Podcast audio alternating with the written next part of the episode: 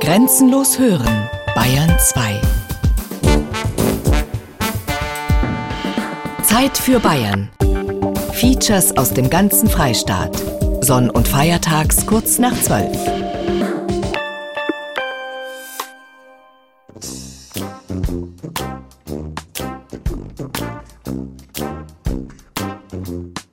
Hemau im Landkreis Regensburg.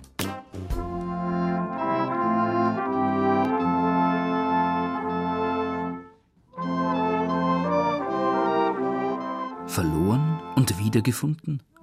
Von den Toten auferstanden? Soweit war es nicht. Aber ein kleines Wunder ist schon passiert. Zwei historische Jurastadel, eigentlich dem Abbruch geweiht, wurden saniert. Segne alle, die hier ein- und ausgehen. Zum Dank dafür Gottesdienst und kirchlicher Segen. Manchmal hilft wirklich nur noch beten. Die Abrissbirne regiert. Bayern schleift seine Denkmäler. Eine Sendung von Thomas Muckenthaler. Politiker schwärmen gern von der Bedeutung der Denkmäler für die bayerische Identität. Auch Kultusminister Ludwig Spähnle betont, wie wichtig ihm die Denkmalpflege ist. Denkmalpflege ist ein Herzstück der bayerischen Kulturpolitik. Denkmäler sind gebaute Erinnerung, geronnene Geschichte. Man muss nur äh, mal einen Ort äh, sich vors Auge führen, vors Geistige und sich dann vorstellen, die Denkmäler wären alle weg. Wir wären geschichts- und konturlos. Insofern hat es eine ganz hohe kulturpolitische Bedeutung für die Identität unseres Landes. Ein Lippenbekenntnis? Die Realität jedenfalls ist trist. Ob Städte, Kirchenstiftungen, Privatbesitzer, rigoros werden Denkmäler abgerissen.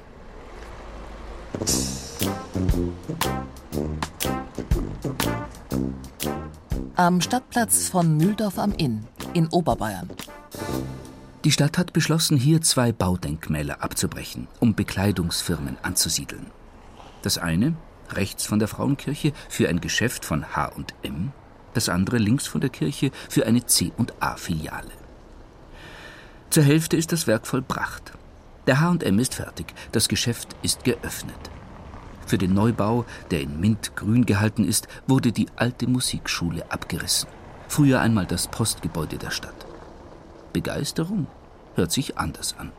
Es ist eigentlich eine Schande für eine so alte Stadt, ein solches Gebäude reinzustellen. Ja, so schlimm finde ich jetzt nicht, weil die Fenster gleichen sie an den Fenstern an, also weil das offensichtlich bemängelt wird. Ich persönlich finde es nicht so schlimm. Zu dem da, grausam. Ganz ein grausames Ding, das passt überhaupt nicht.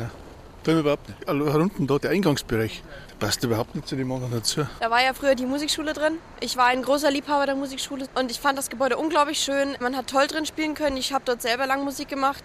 Die Räume waren einfach perfekt. Die Musikschule ist jetzt hinten in der alten Grundschule, wo die Räume alle gedämmt sind und alles geschluckt wird, was sehr schade ist. Das ist eine Sünde, was man da gemacht hat. Die Kommune will kein Einkaufszentrum auf der grünen Wiese. Die Menschen sollen in der Stadt einkaufen. Diese Rechnung geht offenbar auf.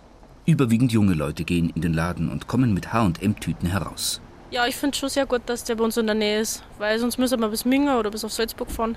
Das ist schon eine gute Idee gewesen. Ich finde es gut. War überfällig gewesen in Mühldorf. Ich gehe ab und zu rein, weil er halt da ist, aber hätte ich sagen können, soll er kommen oder nicht, hätte ich gesagt, nee, auf keinen Fall.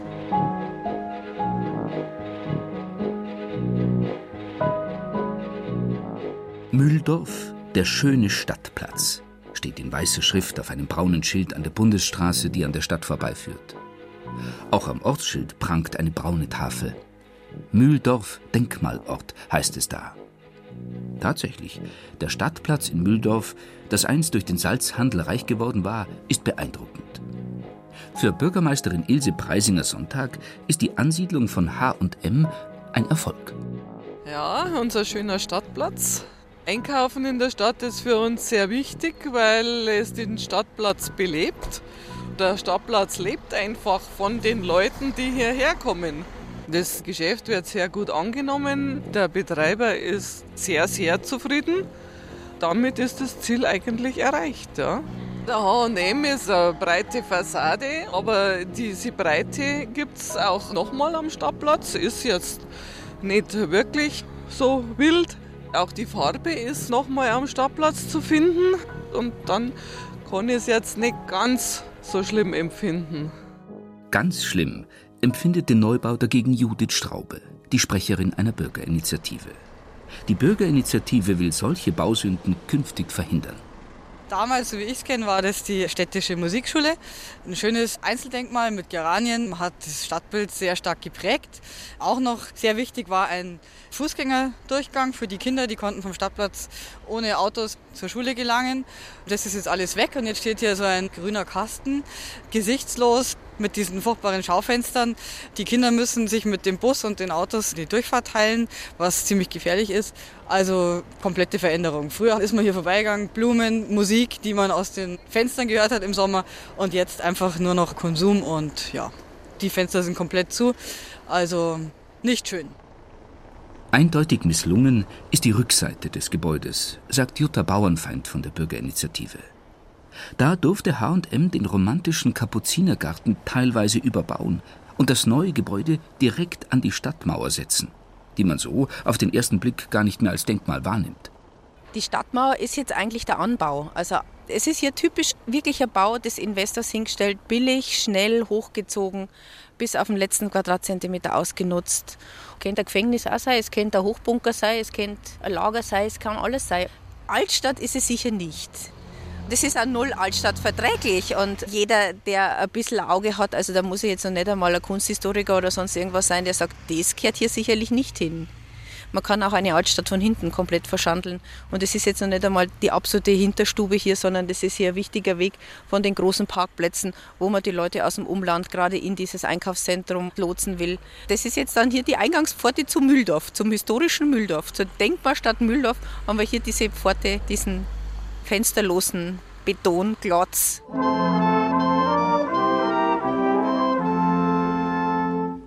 Mit der Rückseite des Gebäudes Stadtplatz 52 ist auch Bürgermeisterin Ilse Preisinger-Sonntag nicht glücklich. Sie will sich mit dem länglichen, fensterlosen Block nicht abfinden und fordert Nachbesserungen. Ja, die andere Seite ist jetzt nicht wirklich berauschend. Da hätte man schon eine bessere Gestaltungsmöglichkeit vorstellen können. Wir sind auch dran, dass wir diese Gestaltung etwas ändern und dann das nicht mehr so diesen ja, Klotzeindruck macht. Der H&M ist nicht geglückt. Trotzdem hält die Stadt an ihrem Plan fest, am Stadtplatz ein zweites Denkmal abzureißen. Den städtischen Kindergarten, einst die Schule der Stadt. Bürgermeisterin Ilse Preisinger-Sonntag steht zu dem umstrittenen Projekt. Ja, das gesamte Gebäude würde wegkommen und dann eine neue Fassade, Gebäude würde erstellt werden mit einem großflächigen oder auch zwei großflächigeren Einzelhandelsmöglichkeiten, die nach hinten durchgehen. Ja. Die Größenordnung ist jetzt noch nicht zementiert, da müssten wir uns natürlich dann an die Interessenten anpassen. Die Bürgerinitiative lehnt den Abriss des Kindergartens vehement ab. Der Bau stammt überwiegend aus dem 19. Jahrhundert. Das Bayerische Landesamt für Denkmalpflege vermutet aber, dass das Gebäude Reste eines Kapuzinerklosters aus dem 17. Jahrhundert enthält. Der heutige Kindergarten ist auch das älteste Schulgebäude der Stadt, betont Gabriela Morgen von der Bürgerinitiative. Wir leisten uns als Gesellschaft ja den Denkmalschutz eigentlich dafür, dass solche Gebäude, die Geschichten zu erzählen haben, für die Nachwelt erhalten bleiben. Und das erzählt eben 150 Jahre Schulgeschichte. Und deshalb ist der Aufruhr in der Bevölkerung auch so groß, weil man hier emotional so gebunden ist an dieses Gebäude. Unterstützung bekommt die Bürgerinitiative vom Bayerischen Landesamt für Denkmalpflege. Landeskonservator Bernd Vollmer sieht den Fall grundsätzlich. Mühldorf ist überall, denn es geht um die historischen Altstädte. Stadtensembles bestehen, wenn man so will, aus Bausteinen, aus Häusern, die diese Gesamtheit ausmachen. Und wir versuchen, diese einzelnen Bausteine zu erhalten, und zwar authentisch. Der Denkmalpfleger weist noch auf einen anderen grundsätzlichen Aspekt hin. Die Ökologie.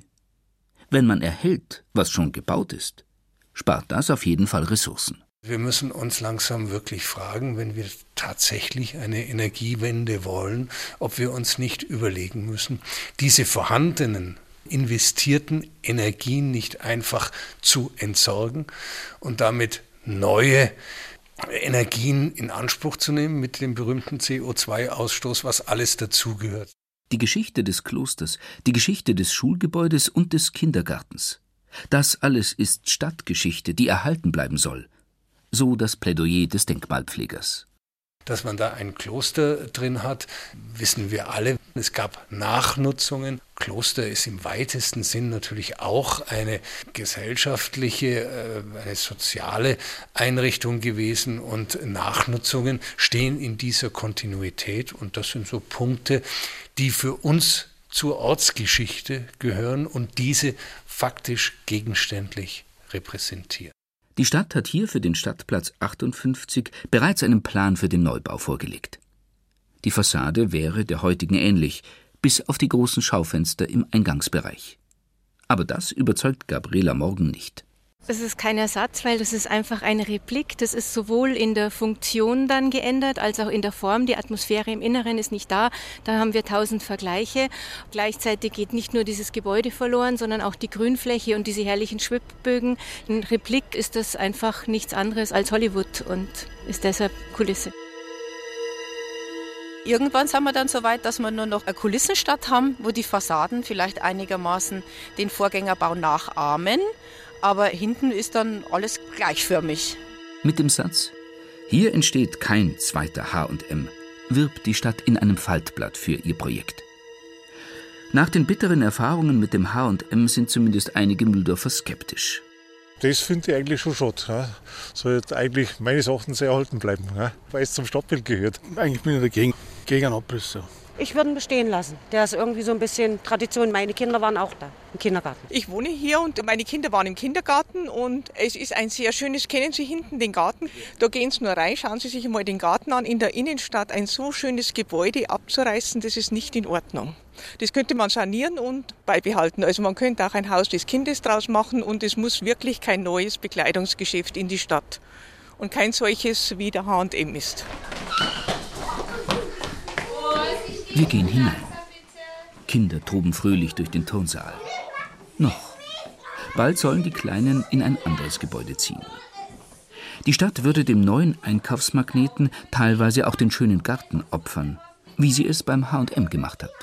Es ist ein Garten, der wirklich ja, im Stadtplatz außergewöhnlich ist, weil die Fläche sonst so gibt es nicht. Allerdings hat der Mühldorfer Bürger keinen Zugang zu dem Garten. Die Bagger dürfen aber noch nicht rollen. Der Landrat hat den Abriss bis jetzt nicht genehmigt. Jutta Bauernfeind hofft immer noch, dass auch die Stadt einlenkt. Als Bürger einer Denkmalstadt, wie sich die Stadt Mühldorf gerne bezeichnet, erwartet man eigentlich so eine besondere Verantwortung, gerade der Stadtverwaltung gegenüber ihrer Denkmäler.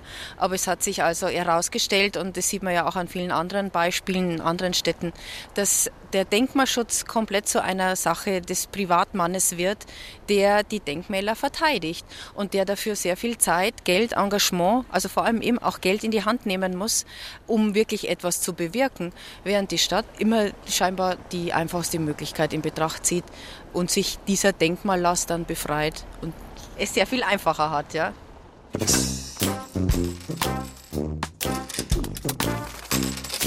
In der Altstadt von Landshut, Niederbayern. In Landshut erhitzt derzeit der geplante Abbruch des Moserbräus die Gemüter. Das dreistöckige Gebäude wirkt gedrungen, ist niedriger als die Häuser links und rechts von ihm. Der Moserbräu mit seinem prägnanten Walmdach steht in prominenter Lage. In der Nähe der mächtigen Martinskirche, die aus roten Ziegeln gebaut ist, und unter dem zweiten Wahrzeichen von Landshut, der Burg Trausnitz. Der geplante Abriss des Moserbräus war für einige Landshuter der Anlass, den Verein der Freunde der Altstadt zu gründen. Der Architekt Josef Wiesmüller ist der Sprecher der Altstadtfreunde. Wir sind deswegen gegen den Abbruch, weil wir der Meinung sind, dass es sich bei diesem Gebäude um ein Bauwerk handelt, das aufgrund seiner topografischen Lage unmittelbar unterm Burgberg, aufgrund seiner Geschichte, die da drin steckt, ein schützenswertes Objekt ist und dass in Landshut schon so viele Gebäude verschwunden sind, dass man eigentlich einen Punkt machen müsste. Man muss umdenken und Bausubstanz dieser Qualität, was die Historie betrifft, zukünftig erhalten. Auch Landeskonservator Bernd Vollmer vom Bayerischen Landesamt für Denkmalpflege lehnt den Abriss ab. Auch weil der Moserbräu als Wirtshaus schlicht und ergreifend Sozialgeschichte repräsentiert. Da geht es nicht immer unbedingt darum, ob wir einen äh, Prozentsatz X noch haben, sondern es ist eben auch der Ort, abgesehen davon, dass im Moserbräu eben doch ein dichter historischer Baubestand äh, vorhanden ist. Die Geschichtsdichte, die dort ist, ist eben hier vorhanden und deswegen haben wir uns und setzen uns auch weiterhin für den Erhalt dieses Gebäudes ein, weil es ein wichtiger Baustein für dieses bedeutende Stadtensemble von Landshut darstellt. Die Denkmalpfleger halten das Gebäude für sanierbar. Der Eigentümer sieht das völlig anders. Der Moserbräu gehört dem Landshuter Immobilienkaufmann Hans Eller und der lässt keinen Zweifel daran. Das Denkmal wird abgerissen.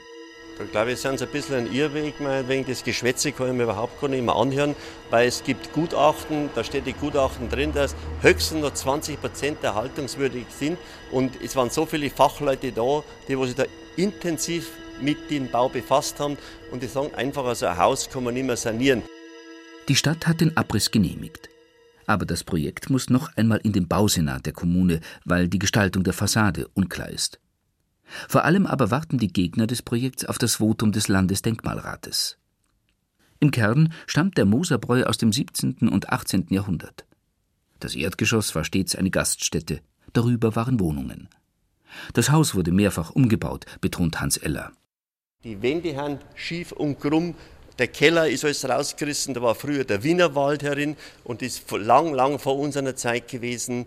Da hat sich der Wienerwald da mit dem Umbau beschäftigt, haben viel rausgerissen und jetzt haben da nur noch alte Ziegelsteine. Und wenn Sie das Mauerwerk anschauen, das ist ja alles nicht alt, das sind alles neue Ziegelsteine. Hans Eller ist gerne zu einer Hausführung bereit. Nachdrücklich weist er auf die Schwachpunkte des Gebäudes hin, die aus seiner Sicht eine Sanierung unmöglich machen. Ich frage Sie, da brauche ich kein Fachmann sein, da kann ich halber blind sein, erkenne ich das, was ich da, da halten soll. Ich bin im Bau aufgewachsen. Seit 42 Jahren bin ich selbstständig und da weiß ich, was Sache ist. Wir haben im Osten tausende von Quadratmeter saniert. Das war eine gesunde Substanz. Da haben die Tragwände, Außenwände passt. Da haben wir die Stuckdecken wieder hergerichtet. Die ganzen Deckenmalereien hergerichtet. Ich saniere gern, das liegt mir am Herzen. Aber was soll ich da sanieren? Ja, die, die ganzen Wände, die ganzen Decken, das ist alles kaputt. Die Wände nach außen, die haben nicht verzahnt, die haben nicht verbunden miteinander. Also für mich unmöglich. Hans Eller will das Gebäude auf keinen Fall verkaufen. Und er bleibt dabei. Das Sinnvollste ist der Abriss und ein geschmackvoller Neubau. Den Verein der Altstadtfreunde hält er schlicht für überflüssig. Den braucht man überhaupt nicht. Es wäre besser, die werden sich um was anderes kümmern. Es gibt so viele Möglichkeiten, wo man sie wichtig machen kann und wo man auch im Vordergrund stehen kann oder im Mittelpunkt, wie man es wünscht, aber nicht irgendwie Objekt sich auswählen und da in der Stadt, in der Presse und überall sich im Vordergrund stellt.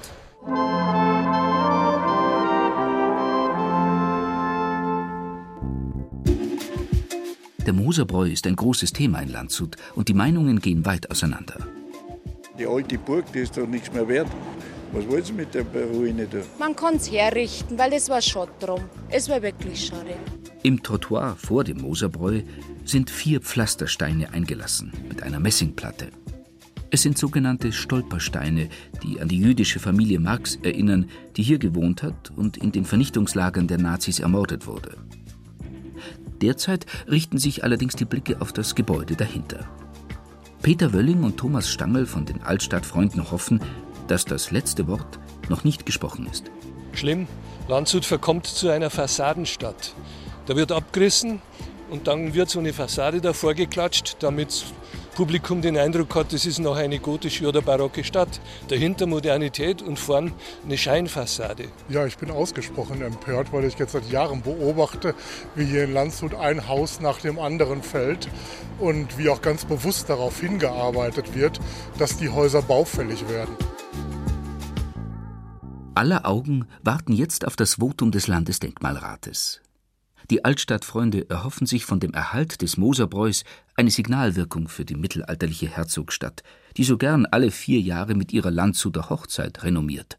Also wenn es uns vom Verein her gelingen sollte, da jetzt ein, ja, ein wichtiges Signal zu setzen, ja, dann glaube ich, dass sich andere Investoren, die auch da jetzt Schnäppchen kaufen und dann eben entsprechend verfahren wollen, dass sich die das überlegen, weil sie ja sehen, da wird jetzt schon in der Öffentlichkeit ein bisschen mehr gemacht als früher.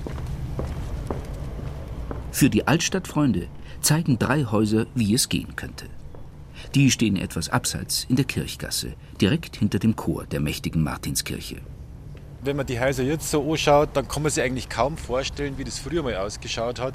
Speziell das Haus in der Mitte, was jetzt diesen mintfarbenen Giebel aufweist, war ein Gebäude, was mehr als zehn Jahre dem Verfall preisgegeben war. Das Dach war geöffnet, ruinöser Zustand. Wenn man sich jetzt anschaut, ist es unvorstellbar für den Laien, dass man sowas draus machen kann. Im Vergleich mit der Bausubstanz Wienerwald oder Moserbräu könnte man mindestens genau das Gleiche machen. Es ist hier das Schadensbild sicherlich vergleichbar, wenn hier nicht sogar noch schlimmer gewesen. Der Weg führt von der Kirchgasse zur sogenannten Neustadt. Hier hat die Abrissbirne gleich mehrfach zugeschlagen. In der Neustadt wurden vier Gebäude mit historischem Kern abgebrochen. Hier ist das Paradebeispiel für einen Flächenfraß. Hier ist wirklich ein Quartier flachgelegt worden. Ich meine, das, was vorher da war, das war ruinierte Altbebauung. Kurz bevor es dann niederbügelt worden sind, hat es dann nochmal eine Befunduntersuchung gegeben. Da ist dann rausgekommen, wie das Kind eigentlich schon im Brunnen gefallen ist. Hier war Bausubstanz aus dem 13. Jahrhundert, die hier vernichtet worden ist. Also hier, wo wir davor stehen. Das ist einer Stadt, in der wir uns bewegen, die auf ihre Historie so viel Wert legt, ist es eigentlich nicht würdig. In Städten wie Mühldorf und Landshut sorgen geplante Abrisse heute überregional für großes Aufsehen. Neben der Lokalpresse berichten die Süddeutsche Zeitung, das Magazin Mu, das Fernsehen und der Hörfunk des Bayerischen Rundfunks. Das ist die Ausnahme. Viele Denkmäler werden im Stillen abgebrochen, ob genehmigt oder nicht, beklagt Maike Gerchow vom Denkmalnetz Bayern. Das Denkmalnetz ist ein Zusammenschluss von engagierten Privatleuten, die das Landesamt für Denkmalpflege unterstützen. Gerade seit den 90er Jahren äh, ist die Denkmalpflege in Bayern ja ganz stark beschnitten worden, in anderen Bundesländern auch, also in Bayern aber auch stark und hat jetzt auch noch mal wieder abgenommen. Also ich sehe ein großes Problem in der Nachqualifizierung, die jetzt auch gelaufen ist, dass viele Baudenkmäler ihren Status verloren haben. Sicherlich ist bei einigen das Material, die Originalsubstanz noch mal wieder weniger geworden, das ist ganz klar. Aber trotzdem sehe ich es kritisch, weil es im Moment in Bayern so ist, dass eigentlich nur historische Gebäude, die unter Denkmalschutz stehen, noch einigermaßen eine Chance haben, erhalten zu bleiben. Bayerns Ministerpräsident Horst Seehofer hat einen Heimatminister ernannt. In Regensburg baut der Freistaat ein Museum für bayerische Geschichte. Maike Gerchow vom Denkmalnetz wünscht sich für das Bayerische Landesamt für Denkmalpflege dass mehr Menschen erstmal eingestellt werden können, die überhaupt die Fälle bearbeiten können, aber dass auch die Mittel dann da sind, um für Denkmaleigentümer etwas zu tun. Auch da ist ja ganz drastisch zurückgefahren worden. Da muss einfach wieder mehr Geld zur Verfügung gestellt werden. Und ich wünsche mir auch, dass in den unteren Denkmalschutzbehörden, die ja dann die sind, die direkt dran sind, dass dort auch personell mehr getan wird.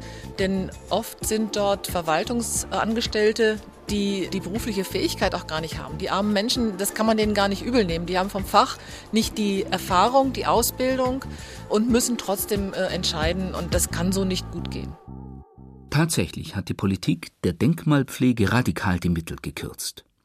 Konnte das Landesamt im Jahr 1990 noch 25 Millionen ausgeben, um Sanierungen zu unterstützen, waren es 2007 noch ganze 3 Millionen Euro. Inzwischen sind es wieder gut 10 Millionen. Für Maike Gerchow ist das aber viel zu wenig.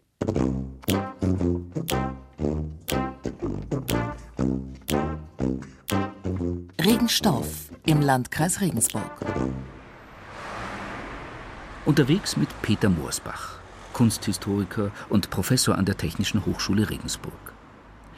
Hier in Regenstauf führt eine vielbefahrene Bundesstraße durch den Ort. Derzeit versucht der Gemeinderat, den Markt attraktiv zu gestalten. Leider sind da in den letzten zwei, drei Jahren zwei Gebäude abgebrochen worden, die jetzt eine schmerzliche Lücke hinterlassen. Ein Gebäude Richtung Pfarrkirche, wo jetzt eine Grünanlage ist. Ich weiß nicht, was da noch entstehen soll. Und jetzt hier an der Hauptstraße ein ursprünglich sehr großes Haus, bei dessen Abbruch soll da ein Neubau hinkommen, man festgestellt hat, dass das in der Kernsubstanz wohl noch aus dem späten Mittelalter stammt. Das Gebäude stand nicht unter Denkmalschutz. Peter Moorsbach warnt eindringlich davor, historische Gebäude abzureißen, auch wenn sie nicht in die Liste geschützter Denkmäler eingetragen sind.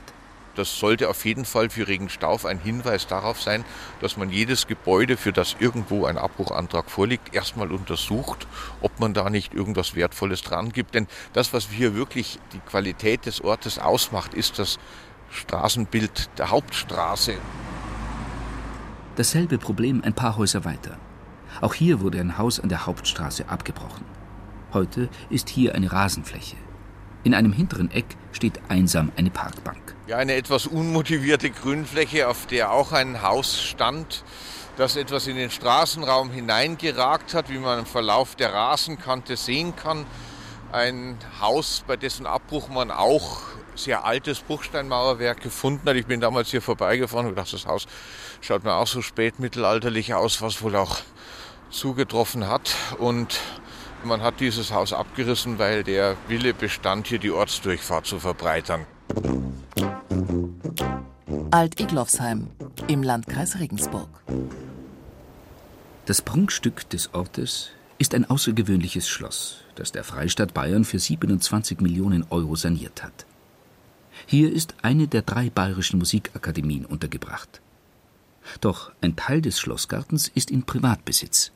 Für uns ist ein Sorgenkind das alte Gartengebäude, das jetzt hier im Bereich des früheren Schlossparks steht. Der Schlosspark war im frühen 18. Jahrhundert von dem Gartenarchitekten Matthias Diesel angelegt, einer der bedeutendsten im Kurfürstentum Bayern, der erste Schlosspark in Bayern, der nach dem Vorbild von Versailles angelegt wurde. Da steht noch ein letztes, das allerletzte Gartengebäude, ein zweigeschossiger Stadel. Und dieser Stadel verfällt, man sieht es am Dach Dachhaut ist undicht, der Putz fällt herunter. Dieses Gebäude ist spätestens im frühen 18. Jahrhundert bildlich belegt, aber es geht in der Substanz wohl weiter, denn bei der Einfahrt hier vorne gibt es eine alte Torschließanlage, die ins 16. Jahrhundert zurückgehen könnte. Und das Gebäude, für das liegt ein Abbruchantrag vor und es soll hier auch Neubaupläne geben für ein Apartmentwohnhaus die ich allerdings nicht gesehen habe. Ich habe das nur davon gehört. Es ist natürlich unglaublich, dass hier in einem Schlosspark dieser Bedeutung einmal ein solches Gebäude so verfällt, das vor einigen Jahren noch genutzt wurde. Da wurden früher schöne Ausstellungen abgehalten und jetzt auf einmal soll hier dieses Gebäude abgebrochen werden, beziehungsweise es soll einfach in sich zusammenfallen. Die Besitzer des Stadels wollen sich nicht äußern. Das Gartenhaus des Schlosses ist aber keineswegs das einzige Sorgenkind in Alt-Eglofsheim.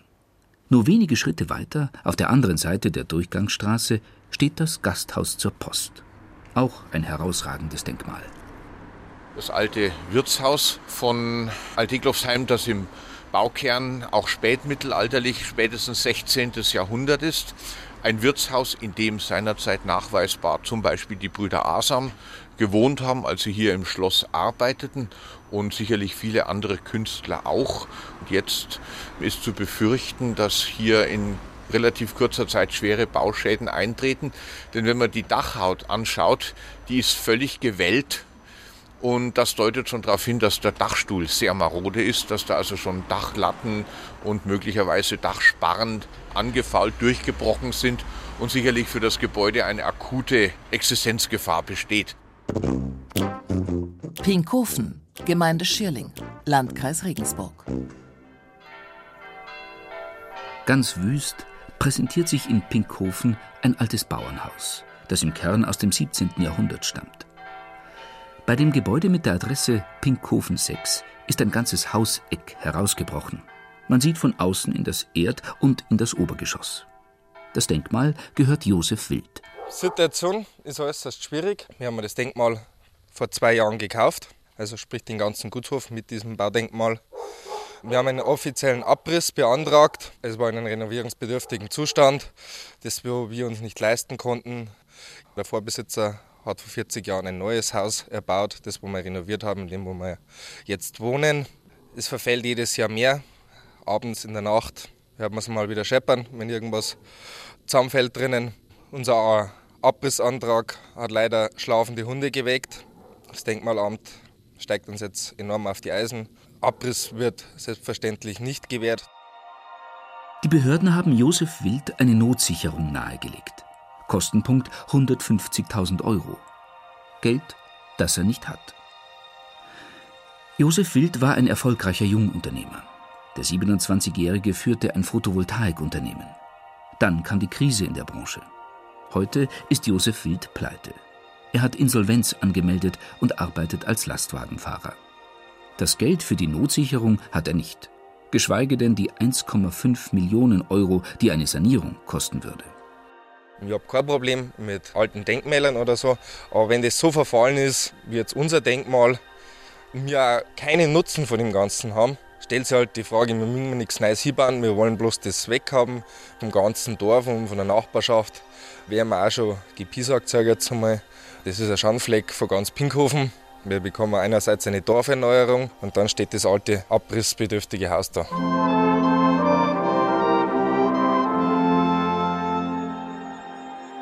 Aber warum haben Josef Wild und seine Frau das Haus überhaupt gekauft? Damals gab es seine Firma noch. Da hätte er das Geld für eine Notsicherung gehabt. Er hat das Problem gewaltig unterschätzt, sagt Josef Wild heute. Wenn ich das gewusst hätte, was alles auf uns zukommt, hätte ich das nie gekauft. Das ist unser Heimat jetzt. Aber so wie wir mir tratzt und drangsaliert werden, ich weiß auch nicht, wo der Weg hinführt. Momentan ist jetzt zur Ruhe, das war uns ja bis Ende letzten Jahres angedroht worden, mit Zwangsenteignung und so weiter und so fort. So weit war es eigentlich schon gekommen. Das herausgebrochene Hauseck, das war keine Absicht. Auch nicht der Versuch, das Gebäude einstürzen zu lassen, versichert der Besitzer des Denkmals. Dahinter ist eine große Lagerhalle mit 1100 Quadratmeter gebaut worden, weil die Baumaßnahmen, da haben Autokräne herfahren müssen, alles sind, da haben wir das alles befestigt mit großen Walzen beim Verdichten vom Boden, ne, weil das ist ja die, die Grandzufahrt gewesen, hat sich der Untergrund gesenkt. Wir haben auch keine Sperrzone gehabt bei dem Baudenkmal, da wir so so weit weg sein müssen. Das haben wir nicht gehabt. Ich sage, es war jetzt keine Absicht, aber das war mir mit unseren Baumaßnahmen. Das gebe ich zu, das wissen sie auch. Aber wir tun da jetzt nicht zum Verfall von dem Haus. Also, wenn ich es wegbrechen würde, dann hätte ich es komplett schon weggebrochen. Es ist ein sehr stattlicher Bau, der zwei Bauphasen hat. Einmal das 17. Jahrhundert, der Kernbau, und dann, das sieht man, die segmentbogigen Fenster im ersten Obergeschoss, ist im 1880er Jahre baulich verändert worden. Dass mal eine Hausecke herausbricht, das ist natürlich eine tragische Sache und beschleunigt den Verfall natürlich. Wir wagen uns in das Gebäude. Die Schäden sind unübersehbar. Das Mauerwerk ist feucht. Aber schon allein der Flur hat es Peter Moorsbach angetan. Ja, ganz ein breiter Flur, dann schöne große Räume links und rechts davon. Ich schätze, dass die so sechs mal sechs Meter haben ungefähr und oder fünf mal fünf Meter. Also ein helles, lichtes, freundliches Gebäude, das durchaus hohe architektonische Qualität hat. In den ehemaligen Stall wagen sich allerdings weder Josef Wild noch Peter Moorsbach. Sie werfen nur einen Blick hinein. Einsturzgefahr. Nein, da scheiden sich die Geister. Also Lebensmittel bin ich ja nicht. Ja, das ist ein barockes, war mal ein barockes böhmisches Kappengewölbe mit drei Jochen und drei Schiffen. Man sieht es noch an den Abdrücken an der Wand, Teile des Gewölbes noch erhalten, der Rest ist eingestürzt. Man sieht durch das Loch drüben an der Außenwand, dass da schon was nach unten gestürzt ist. Also schon in einem sehr, sehr maroden Zustand. Jeder Winter, jeder Regenguss schadet dem Gebäude mehr, setzt es mehr in den Verfall. Es ist also hier, wenn man wirklich was tun möchte, höchste Zeit. Wir gehen auf den Speicher. Der Dachstuhl scheint intakt zu sein. Besitzer Josef Wild und Experte Peter Morsbach sind sich einig, der ist eine Wucht. Wenn man das jetzt als Wohnung ausbauen wird, irgendwo, jetzt in Regensburg in der Altstadt, da wären wir der Chef. Also das ist ein wunderbarer barocker äh, Kehlbalken-Dachstuhl, liegender Dachstuhl mit Andreaskreuzen. So vom Gefüge her scheint mir der noch sehr gut zu sein. Ist eine sehr schöne Zimmermannsarbeit. Also allein der Dachstuhl und die Vorstellung, hier eine Wohnung sich einzubauen, das ist schon vom Feinsten. Während bei Sonntagsreden gern die Liebe zur Heimat beschworen und besungen wird, verfallen und verschwinden Jahr für Jahr Denkmäler. Alle für diese Heimat unersetzlich. Das Hofmarkschloss in Schönhofen im Landkreis Regensburg, abgerissen. Der Zehenstadel in Pempfling, Landkreis Cham, abgerissen. Das Schönbornsche Hofgut im Landkreis Kitzingen, abgerissen. Der historische Festsaal in Fürth, abgerissen. Die Kommandantur des KZ Hersbruck, abgerissen. Die Verluste wiegen schwer. Peter Moorsbach schmerzt der Abriss aller historischen Gebäude, ob sie jetzt in der Liste der eingetragenen Denkmäler stehen oder nicht.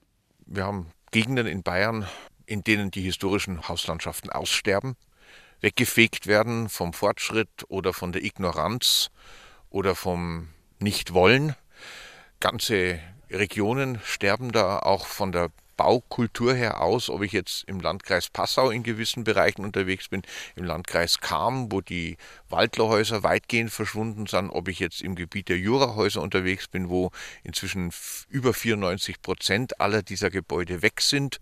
Also da haben wir enorme Verluste oder auch das der Landkreis Neumarkt ist. Überall werden die Denkmäler aufgegeben, werden abgerissen und obwohl wir inzwischen nur noch ungefähr 1,6, 1,7 Prozent des gesamten Gebäudebestandes Denkmäler sind, heißt es angeblich, das können wir uns nicht leisten, können wir uns nicht erlauben, das zu halten.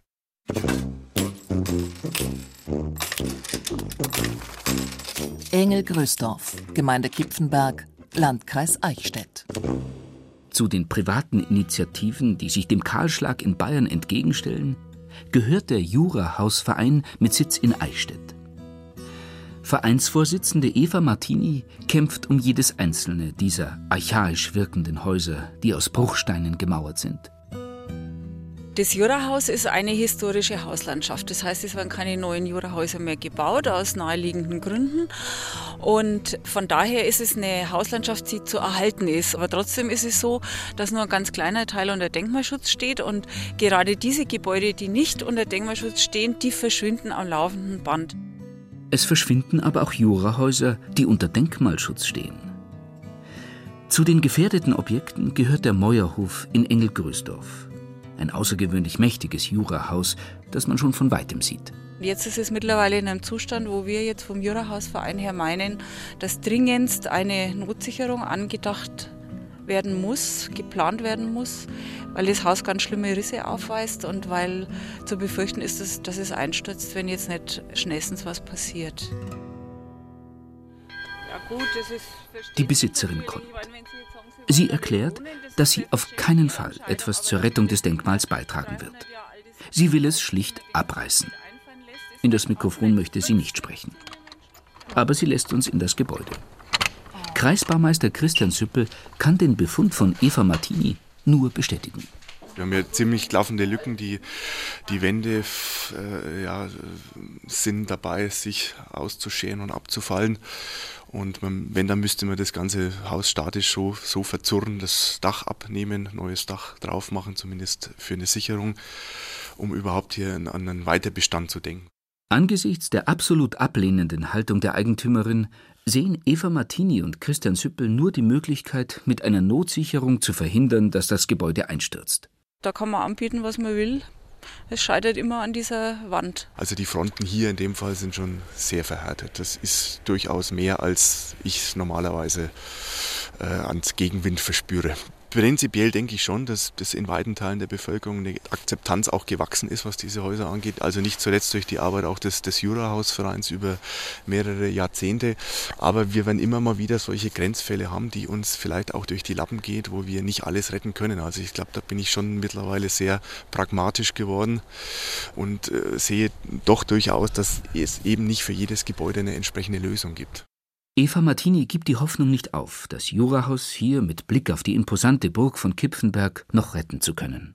Ja, ich meine, dass das immer noch eine Notsicherung möglich wäre, dass man das Ganze noch äh, über ein, zwei Jahrzehnte hinweg retten könnte. Und wir haben jetzt vom Jurahausverein her die Erfahrung gemacht, dass schon oft dann irgendwie sich plötzlich eine Möglichkeit ergibt. Man braucht einen langen Atem bei diesen Dingen.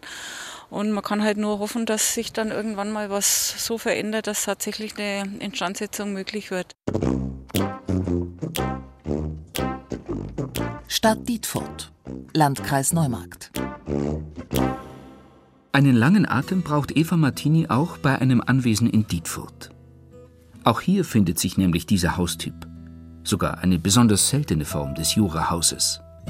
Dietfurt ist, was jetzt die Jurahäuser anbetrifft, was ganz Besonderes. In Dietfurt gibt es sehr viele sehr große Jurahäuser mit mächtigen Fassaden, mit, mit großen Grundrissen. Und das ist was Besonderes. Also in dieser Weise gibt es das nur in Dietfurt.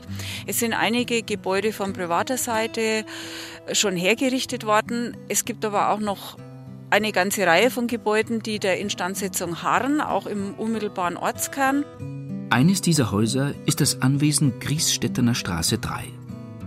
Achtung Denkmal, betreten auf eigene Gefahr, steht auf einem Schild, das der Besitzer über die Haustür genagelt hat. Das Haus steht leer und verfällt. Das Gebäude wurde so gesichert, dass es nicht einstürzen kann.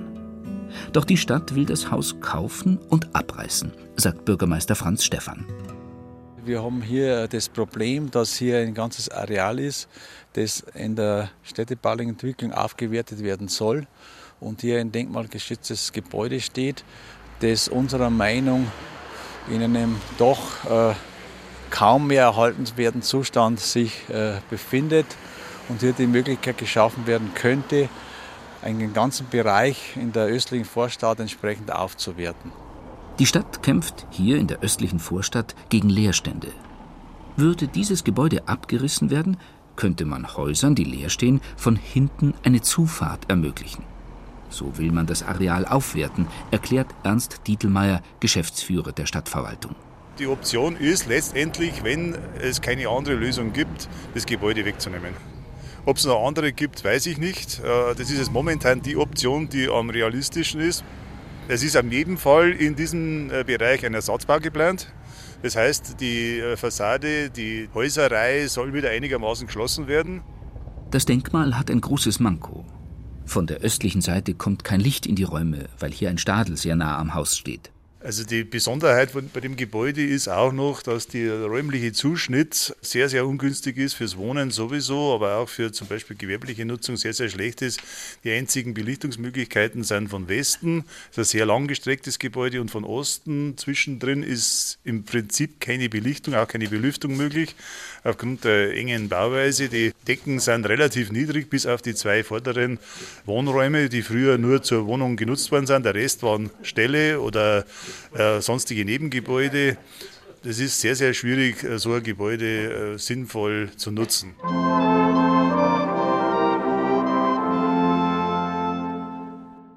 Dietfurt, das noch sieben Türme seiner Stadtmauer besitzt, schleift nicht einfach seine Denkmäler, versichert Bürgermeister Franz Stephan.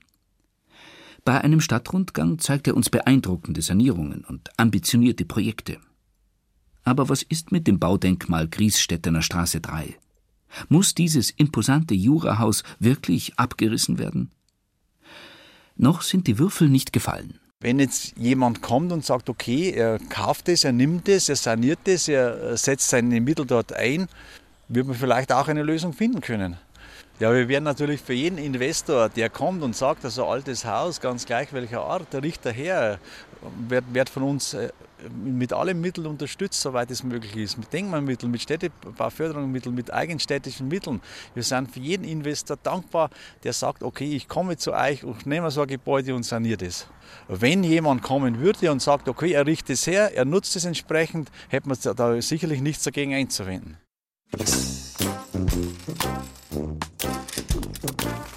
Breitenbrunn, Landkreis Neumarkt. Für das Lippenbauernhaus in Dürn in der Gemeinde Breitenbrunn kommt jede Hilfe zu spät. Es war das älteste profane Gebäude im Dorf. Im letzten Jahr ist das Jurahaus, das direkt neben der Kirche stand, eingestürzt. Das Denkmal gehörte der katholischen Kirchenstiftung, die zur Diözese Eichstätt gehört. Es gab einfach keine Nutzung für das Gebäude, erklärt Bürgermeister Josef Kellermeier. Empört über den Einsturz war in Dürren niemand. Machen kann man auch nichts mehr. Hätte man vielleicht gleich was machen sollen. Es kostet selber zu viel zum Herrichten. Das darf da einfallen. Ich würde sagen, das gehört schon lange weg. Wer will denn das renovieren? Was das kostet, kann man arme Leute auch helfen, für das, was man errichtet. Weg damit, jawohl. Weg damit, ja. Die Gemeinde Breitenbrunn, das Landratsamt Neumarkt und die Diözese Eichstätt haben hier 20 Jahre lang zugesehen, klagt Eva Martini. Heute ist das Jurahaus weg, abgeräumt. Dafür, dass sie ein Denkmal ruiniert hat, wurde die Kirchenstiftung übrigens nicht belangt. Die Kirchenstiftung in Dürn hat dieses Gebäude 20 Jahre lang verfallen lassen. Als dann sozusagen wunschgemäß der Giebel eingebrochen ist, ist nichts unternommen worden, um das Gebäude zu sichern. Und es ist dann pünktlich zum Tag des offenen Denkmals am 8. September 2013 in sich zusammengefallen. Jammerschade ist, dass äh, offenbar nur sehr wenige Menschen überhaupt wahrnehmen, dass das ein Verlust ist. Also ich denke, da gibt es so eine klammheimliche Freude auch, dass das jetzt endlich weg ist. Und in einem anderen Ortsteil von Breitenbrunn hat man jetzt äh, für ein Jurahaus beschlossen, das wegzuschieben, damit man Parkplätze für die Kirche bekommt. Also ich meine, dass das eine Art des Umgangs mit dieser einmaligen Hauslandschaft Jurahaus ist, die nicht zeitgemäß ist, die den Ortsbildern nicht gut tut und die eigentlich auch nicht akzeptabel ist. Was Eva Martini nicht weiß, das zweite Gebäude, von dem sie sprach, ist bereits abgerissen. Abgebrochen werden soll auch der Breitenbrunner Hof. An dessen Außenfassade prangt ein Bild des Grafen Tilly, der für seine Verdienste im Dreißigjährigen Krieg die Burg Breiteneck und den Ort Breitenbrunn geschenkt bekam. Doch Tilly scheint seine letzte Schlacht zu verlieren. Das Gebäude stammt wie sehr viele Gebäude in Breitenbrunn aus der Blütezeit der Tillis, also sprich 18. Jahrhundert. Wir sind uns bewusst, dass das ein ortsprägendes Gebäude ist, das also den Platz, diesen Seitenplatz da des Marktplatzes abschließt und für die Entwicklung von neuem, auch modernem, technisch modernem Wohnen ist es wohl naheliegend, das Gebäude wegzunehmen. Das Gebäude hat eine sehr große Gebäudetiefe, daher alles, was Belichtung, Belüftung und das betrifft, ist es sehr, sehr schwierig.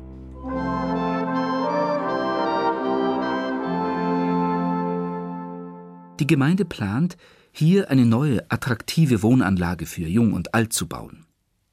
Eva Martini und Anton Reuth vom Jurahausverein können dieser Argumentation nicht folgen.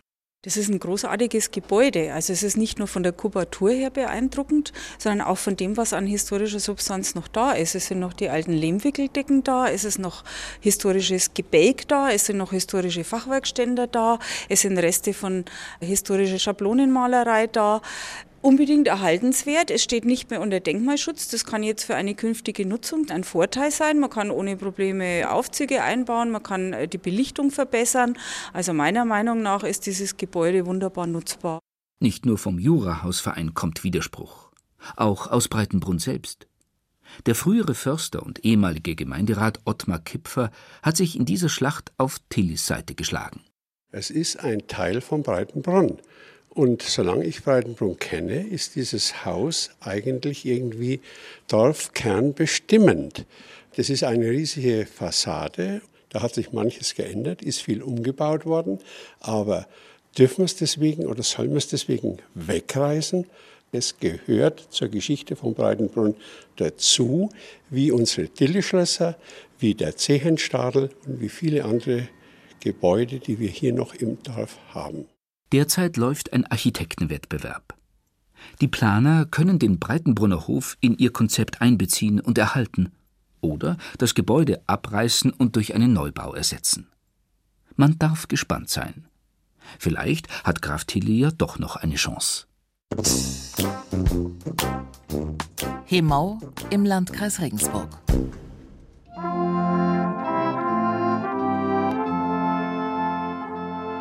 Eva Martini muss nicht nur Niederlagen einstecken.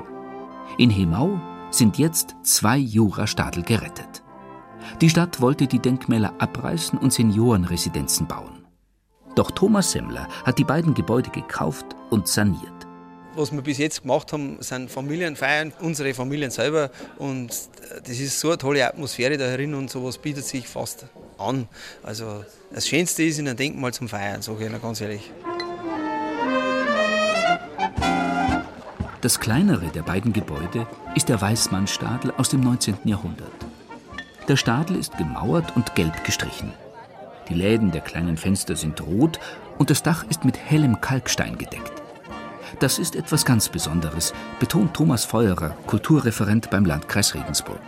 Also die beiden Stadel hier in der Diepfer Straße, das sind für mich gebaute Heimat. Das ist eine ganz wichtige Sache, nämlich dieses Dach, das drauf ist, dieses Kalkplattendach, das einmalig auf der Welt ist. Gibt es nur in unserer Region entlang des Altmühltales. Früher war das hier äh, landschaftsprägend. 72 Prozent der Gebäude der heutigen Stadtgemeinde Mau hatten ein Kalkplattendach. Heute gibt es nur noch eine Handvoll davon und ja, umso bedeutender sind die wenigen erhaltenen Gebäude. Das Eigentümliche im Altmühltal, in der Altmühlregion, ist, dass die Stadel sehr häufig eine ortsbeprägende Wirkung haben. Und zwar deswegen, weil sie deutlich oft größer sind als die Wohngebäude. Also was man so oft als Nebengebäude bezeichnet, ist oft dominant. Also deswegen ist es ganz besonders wichtig, dass die erhalten bleiben. Und natürlich auch ganz besonders schwierig, weil sie in Zeiten der landwirtschaftlichen Umstrukturierung sehr häufig keine Funktionen mehr haben.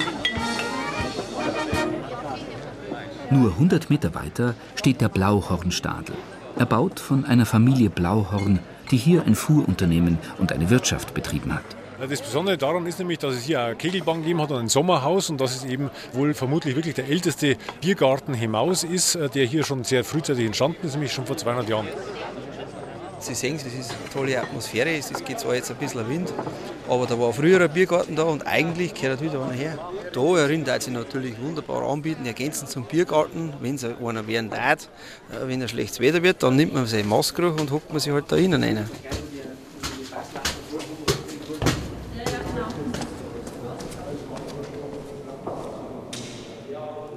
Die letzte richtige Nutzung in dem Keller war ein Käselager. Also da hat es eine Molkerei gegeben, die haben den Käse, den Romandur-Käse gemacht und der ist da herunten gelagert worden.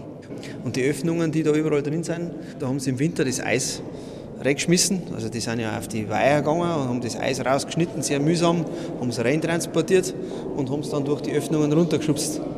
Und das hat dann die ganze Saison halten müssen. Also das hat die, die kühle Temperatur geliefert. Ja, es ist grandios.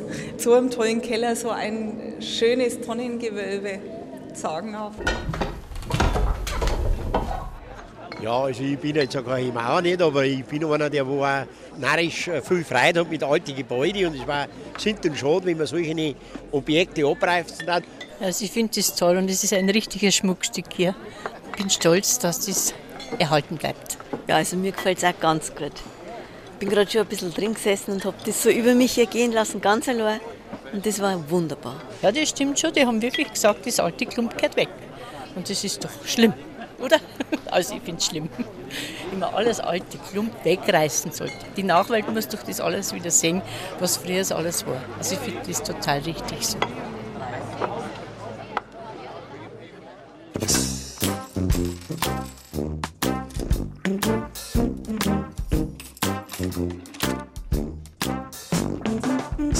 Die Abrissbirne regiert. Bayern schleift seine Denkmäler.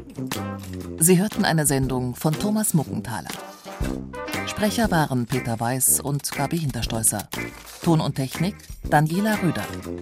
Redaktion Gerald Huber.